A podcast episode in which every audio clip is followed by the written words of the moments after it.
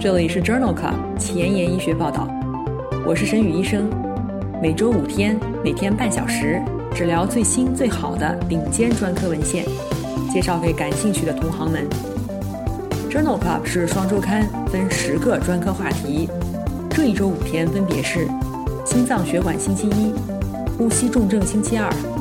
消化肝胆星期三、神内脑外星期四和内分泌代谢星期五。别忘了关注公众号，订阅我们的节目哦。今日头条：一，Diabetes Care，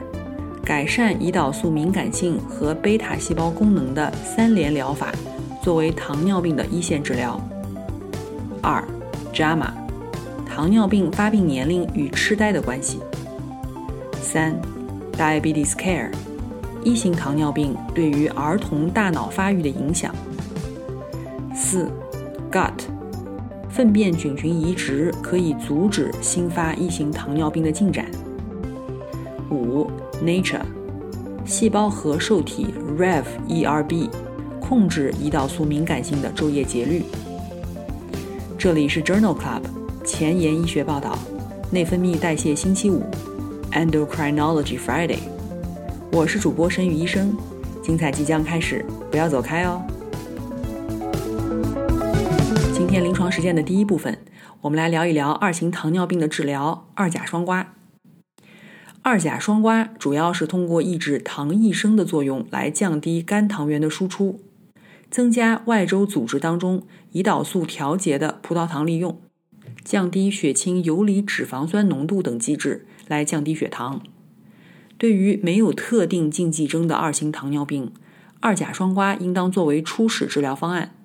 因为二甲双胍可以有效的控制血糖，不增加体重，不引起低血糖，耐受性良好，价格便宜。二甲双胍最常见的胃肠道副作用包括厌食、恶心、腹部不适和腹泻。对于肾功能 eGFR 小于三十毫升每公斤每一点七三平方米的患者，则乳酸酸中毒风险升高，二甲双胍禁用。对于二型糖尿病的预防与治疗，我们在节目当中曾经反复提到过，具体是在第十五期、第三十五期、第六十五期、第一百一十五期、一百三十五期和一百四十五期的内分泌代谢星期五节目。有兴趣的朋友可以点击链接重复收听。二甲双胍在慢性肾脏病患者当中的肾脏安全性。一直以来都是医生和患者非常关心的问题。在二零二一年五月的《Diabetes, Obesity and Metabolism》杂志上，发表了 Excel 研究和 Saver Timi 五十三研究的汇总结果，讨论的就是二甲双胍在糖尿病合并中重度慢性肾功能不全的患者中，心血管和肾脏的安全性。其中，Excel 研究讨论的是埃塞纳肽和或二甲双胍。Saver Timi 五十三研究讨论的是沙格列汀和或二甲双胍治疗二型糖尿病。文章一共分析了使用二甲双胍的 eGFR 在十五至五十九毫升每分钟每一点七三平方米的患者，共一千七百例。两个研究中均没有观察到在 eGFR 较低的患者当中使用低剂量的二甲双胍的趋势。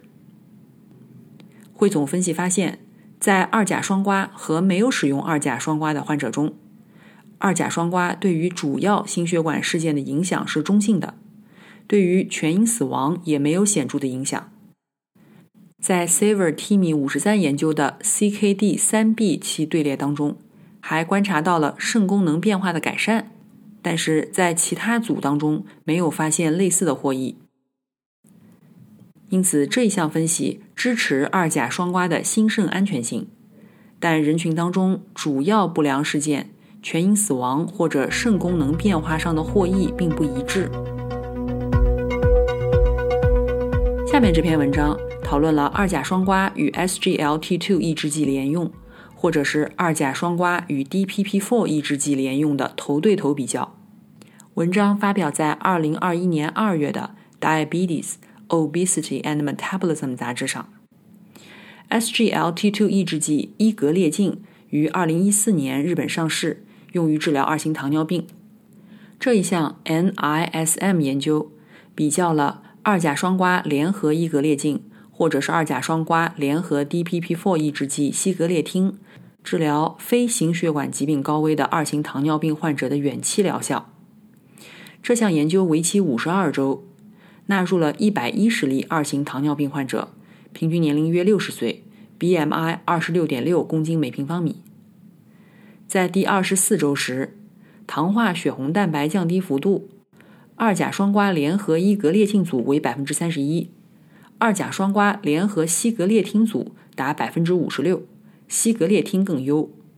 但是从二十四周到第五十二周，西格列汀降低血糖的效果减弱，两组的糖化血红蛋白降低幅度分别为百分之三十八和百分之五十四，差异不再具有统计学意义。而第五十二周的时候，糖化血红蛋白降低大于百分之零点五，并且体重没有增加的患者比例，两组也没有显著的差异。在 BMI、C 肽、HDL 胆固醇方面，伊格列净组改善更大。因此，这一项 NISM 研究认为，西格列汀在二十四周时降糖效果优于伊格列净，但是第五十二周时。糖化血红蛋白和体重相关的疗效已经没有差异。然而，一些心血管疾病的危险因素在伊格列净组改善更加显著。下面这篇文章也是一项头对头的比较，比较了二甲双胍连用 SGLT2 抑制剂与二甲双胍连用 GLP-1 激动剂的降糖效果。这项荟萃分析。发表在《Journal of Clinical Endocrinology and Metabolism》杂志，二零二零年十二月刊上。目前没有专门的研究进行头对头的比较。这一项荟萃分析纳入了关于索马鲁肽的 Sustain 二、Sustain 三和 Sustain 八研究，以及研究恩格列净的 Pioneer Two 研究的数据。在这些研究当中，基线时的平均糖化血红蛋白为百分之八点二。索马鲁肽二甲双胍治疗以后，糖化血红蛋白的平均绝对降幅显著大于恩格列净二甲双胍的方案，分别为百分之一点四四和百分之零点八三。而且索马鲁肽联合治疗以后，体重的平均降幅也较大，分别为五点三公斤和三点六公斤。这一项间接比较的荟萃分析认为，与口服恩格列净二十五毫克 QD 相比。索马鲁肽一毫克一周一次，联合二甲双胍，对于二型糖尿病患者血糖控制和降低体重的效果更好。之前已经提到过，在新诊断的二型糖尿病患者当中，二甲双胍是一线治疗。那么，在二甲双胍的基础上，加用比格列酮、埃塞纳肽，改善胰岛素敏感性和贝塔细胞功能的三联疗法。作为糖尿病的一线治疗，是否能够有更好的预后呢？这篇文章发表在二零二一年二月的《Diabetes Care》杂志上。这一项长达三年的对照研究，招募了未经治疗的二型糖尿病患者三百一十八人，分别纳入三联治疗法，使用二甲双胍、比格列酮、埃塞纳肽，或者是传统疗法，按照顺序添加二甲双胍、比格列嗪、胰岛素。治疗目标是糖化血红蛋白小于百分之六点五，两组的基线糖化血红蛋白分别为百分之九和百分之八点九。在治疗到第六个月的时候，三联治疗组糖化血红蛋白下降幅度更大，绝对差异为百分之零点五。尽管传统治疗当中加强了降糖治疗，但是三联疗法糖化血红蛋白下降的优势持续了三年。持续差异为百分之零点五，而且三联疗法使得胰岛素敏感性增加了三倍，贝塔细胞的功能增加了三十倍。在传统疗法中，胰岛素敏感性没有改变，贝塔细胞功能仅增加了百分之三十四。因此，这一项长期的研究认为，在新发的二型糖尿病患者中，使用改善胰岛素敏感性和贝塔细胞的三联疗法。比单纯降糖而不纠正潜在代谢缺陷的药物降糖效果更好、更持久。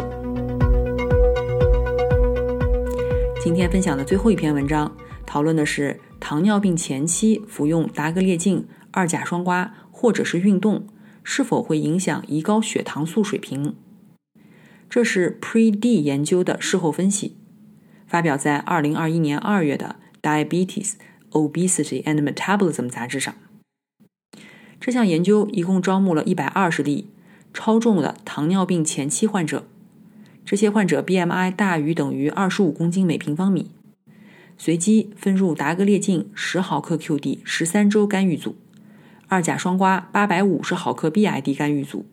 以及三十分钟的间歇训练，每周五天组，平均年龄为六十二岁，百分之五十六为女性。在这些参与者当中，对照组继续先前的生活方式。研究发现，在基线时，参与者的空腹血浆胰高血糖素浓度平均为十一皮摩尔每升，糖化血红蛋白平均值为百分之五点八九，与对照组相比。空腹胰高血糖素在任何一组当中都没有显著变化。同样的，在 OGTT 实验当中，各组间的胰岛素、胰高血糖素比值以及胰高血糖素抑制都没有差异。这项 Pre-D 研究的事后分析认为，在糖尿病前期的患者中，服用达格列净、二甲双胍或者运动治疗十三周以后，空腹或者 OGTT 实验中。胰高血糖素浓度没有显著变化。临床工作繁重琐碎，无暇追踪最新研究，但主任又天天催着写课题吗？那就订阅播客 Journal Club 前沿医学报道，每周五天，每天半小时，这里只聊最新最好的临床文献。想知道哪一天是你感兴趣的专科内容吗？一定要关注我们的公众号 Journal Club 前沿医学报道。今天临床实践的第二部分，我们来聊一聊糖尿病与认知功能。许多研究发现，糖尿病与晚年认知功能减退和痴呆的相对风险增加有关。糖尿病可能增加痴呆风险的机制尚不清楚，并不完全由于血管病变介导。有的研究认为，高胰岛素血症和胰岛素抵抗在脑中的直接效应会导致脑内的胰岛素生成减少。从而妨碍淀粉样蛋白的清除。也有研究认为，脑组织当中晚期糖基化中产物聚集可能有致病的作用。关于糖尿病的并发症，我们曾经聊到过心血管并发症、糖尿病足和自主神经功能病变，分别是在第四十五期、九十五期和八十五期的节目当中。有兴趣的朋友可以点击链接重复收听哦。在《JAMA》二零二一年四月刊上发表了一项 Whitehall 二前瞻性队列研究，讨论的是糖尿病发病年龄与随后的痴呆风险之间的关系。二型糖尿病发病年龄逐渐年轻化，这项基于人群的前瞻性队列研究于一九八五年启动，累计招募了一万例参与者，约三分之二为男性，平均随访了三十一年。一共记录到了一千七百例糖尿病和六百多例痴呆。这项研究发现，在七十岁没有糖尿病的参与者当中，痴呆率为每一千人年八点九例；患糖尿病五年，则痴呆率升高到每一千人年十例；糖尿病病史达到六到十年，则痴呆率升高到每一千人年十三例；患糖尿病十年以上。痴呆率高达每一千人年十八例。多变量分析显示，与七十岁不伴有糖尿病的参与者相比，糖尿病病程十年以上的痴呆风险增加二点一倍，病程六到十年，痴呆风险增加了一点五倍。这项长达三十一年的纵向队列研究认为，糖尿病发病年龄小与随后的痴呆风险显著升高有关。那么，在一型糖尿病儿童当中，血糖升高是否与大脑发育受损有关呢？在《Diabetes Care》二零二一年四月刊上发表了一项纵向研究，比较的就是一型糖尿病儿童的大脑和认知功能是否随着儿童进入青春期而持续恶化或者改善，以及这些改变是否与高血糖有关。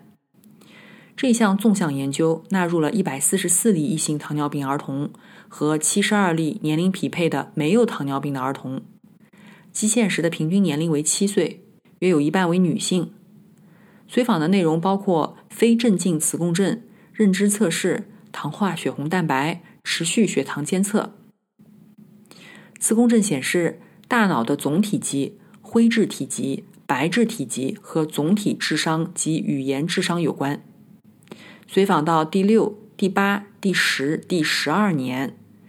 糖尿病儿童的总体智商比对照组要低四点一分。三点八分、三点四分和三点一分，P 值均小于零点零五。总的脑容量持续偏低。随着时间的推移，基线差异保持或者是增加。脑容量和认知得分与糖尿病患者终身的糖化血红蛋白和血糖监测结果呈负相关。这一项纵向随访研究认为。一型糖尿病儿童脑容量和认知得分随时间持续变化，这些差异与高血糖指标有关。这些变化是否可以通过严格的糖尿病控制来逆转，还需要进一步的研究。目前有研究认为，二型糖尿病患者低血糖发作可能会增加阿尔兹海默病的风险。在二零二一年二月的。Diabetes, Obesity and Metabolism 杂志上发表了一项前瞻性的平行组研究，目的就是讨论低血糖是否有可能诱导或者促进淀粉样相关蛋白改变加重。研究一共纳入了二十三例二型糖尿病患者和二十三例对照组，所有患者都经历了胰岛素诱导的低血糖，然后研究人员对于低血糖前后淀粉样蛋白进行了。蛋白质组学的分析，在基线时，二型糖尿病患者的淀粉样前体蛋白 （APP） 升高，阿尔法突触核蛋白降低；在低血糖时，二型糖尿病患者的淀粉样蛋白 P 组分升高，阿尔法突触核蛋白降低；而对照组，淀粉样蛋白前体和 Noggin 蛋白升高，阿尔法突触核蛋白降低。在低血糖以后的随访期间，对照组中淀粉样前体蛋白和微管相关的唾蛋白恢复正常，但是二型糖尿病患者中持续下降且持续的低于基线。Noggin 蛋白在两组中都恢复到了正常，阿尔法突触核蛋白在二型糖尿病组当中恢复正常，但是对照组持续偏低。因此，作者认为。研究在二型糖尿病患者中发现了阿尔兹海默病相关蛋白变化的模式，也就是基础的淀粉样前体蛋白升高和阿尔法突触核蛋白降低。在低血糖的情况下，这种淀粉样前体蛋白升高和阿尔法突触核蛋白降低被夸大，其他阿尔兹海默病相关蛋白水平在低血糖反应当中也发生了变化。这可能是低血糖导致痴呆的相关潜在机制。今天分享的最后一篇文章，讨论的是糖化血红蛋白与大脑健康。这篇文章发表在《Diabetes, Obesity and Metabolism》杂志二零二一年五月刊上。作者使用了来自 UK Biobank 的五十万名四十至七十岁之间的个体的数据。分析了糖化血红蛋白、糖尿病诊断与全因痴呆、血管性痴呆、阿尔兹海默病、海马体积、白质高信号体积、认知功能衰退之间的关系。对照组是糖化血红蛋白在百分之五点四到百分之六之间的血糖正常的参与者。这一项大型的 UK Biobank 研究发现。糖尿病前期和糖尿病增加了血管性痴呆发生风险达1.5倍和2.9倍，糖尿病增加了全因痴呆风险和阿尔兹海默病的风险达1.9倍和1.8倍。糖尿病前期和糖尿病会增加认知功能下降的风险，而且这部分的病人白质高信号体积更高，海马体积更小。而糖化血红蛋白水平正常且偏低的患者，海马体积要大十二立方毫米。因此，作者认为糖尿病前期和糖尿病在血管性痴呆、认知功能下降和阿尔兹海默病风险以及降低海马体积方面都是有害的。这种关联性似乎在一定程度上受到了抗高血压药物的影响，这意味着某些心血管药物可能改善额外的风险。同时，研究还发现，糖化血红蛋白水平正常且偏低更有利于大脑健康，这一点值得进一步深入的研究。今天的交叉学科板块，我们来聊一聊消化科和内分泌科交叉的文章。这篇文章发表在2021年1月的《Gut》杂志上。一型糖尿病以胰岛素自身免疫和贝塔细胞破坏为特征，肠道微生物免疫相互作用参与了其病理生理的进展。这项随机对照研究目的是评价粪便菌群移植对于一型糖尿病疾病进展的影响。这项研究纳入了六周以内新发的一型糖尿病患者共二十例，接受了自体或者是健康供体的粪便菌群移植，为期四个月，一共随访到了十二个月。自体粪便菌群移植以后，餐后 C 肽释放水平被保留，小肠葡氏菌与残余贝塔细胞功能呈负相关，而血浆代谢产物一花生四烯酰 GPC。和一十四酰二花生四烯酰 GPC 水平与残余贝塔细胞保存功能呈线性相关。在十二指肠活检当中，基线时的 CD 四阳性、CXC 二三阳性的 T 细胞计数，小肠内脱硫弧菌 CCL 二十二和 CCL 五基因表达，可以预测粪便菌群移植以后贝塔细胞功能的保留，而与供体特征无关。这一项随机对照研究认为，粪便菌群移植治疗新诊断的异型糖尿病患者，十二个月以后，内源性胰岛素分泌下降被抑制，菌群来源的血浆代谢产物和细菌菌群与残余贝塔细胞功能被保留有关。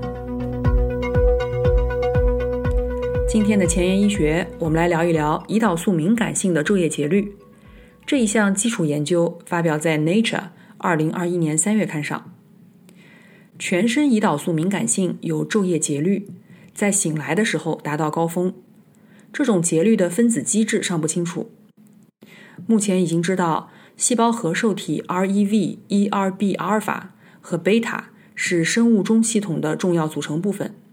在研究中，作者发现分泌伽马氨基丁酸的视交叉上核神经元，也就是 SCN GABA 神经元。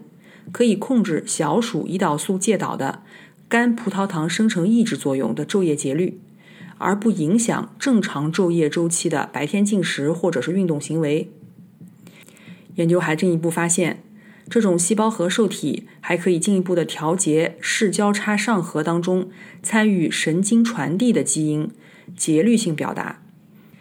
并且调节视交叉上核 GABA 神经元的震荡放电活动。在清醒状态下，对于 GABA 神经元进行化学遗传学刺激，会诱发糖耐量受损。糖尿病患者醒来以后，血糖水平升高，是黎明现象延长的一个特征。有黎明现象延长的二型糖尿病患者，与没有该现象的二型糖尿病患者相比，他们的细胞核受体基因表达的时间模式存在差异。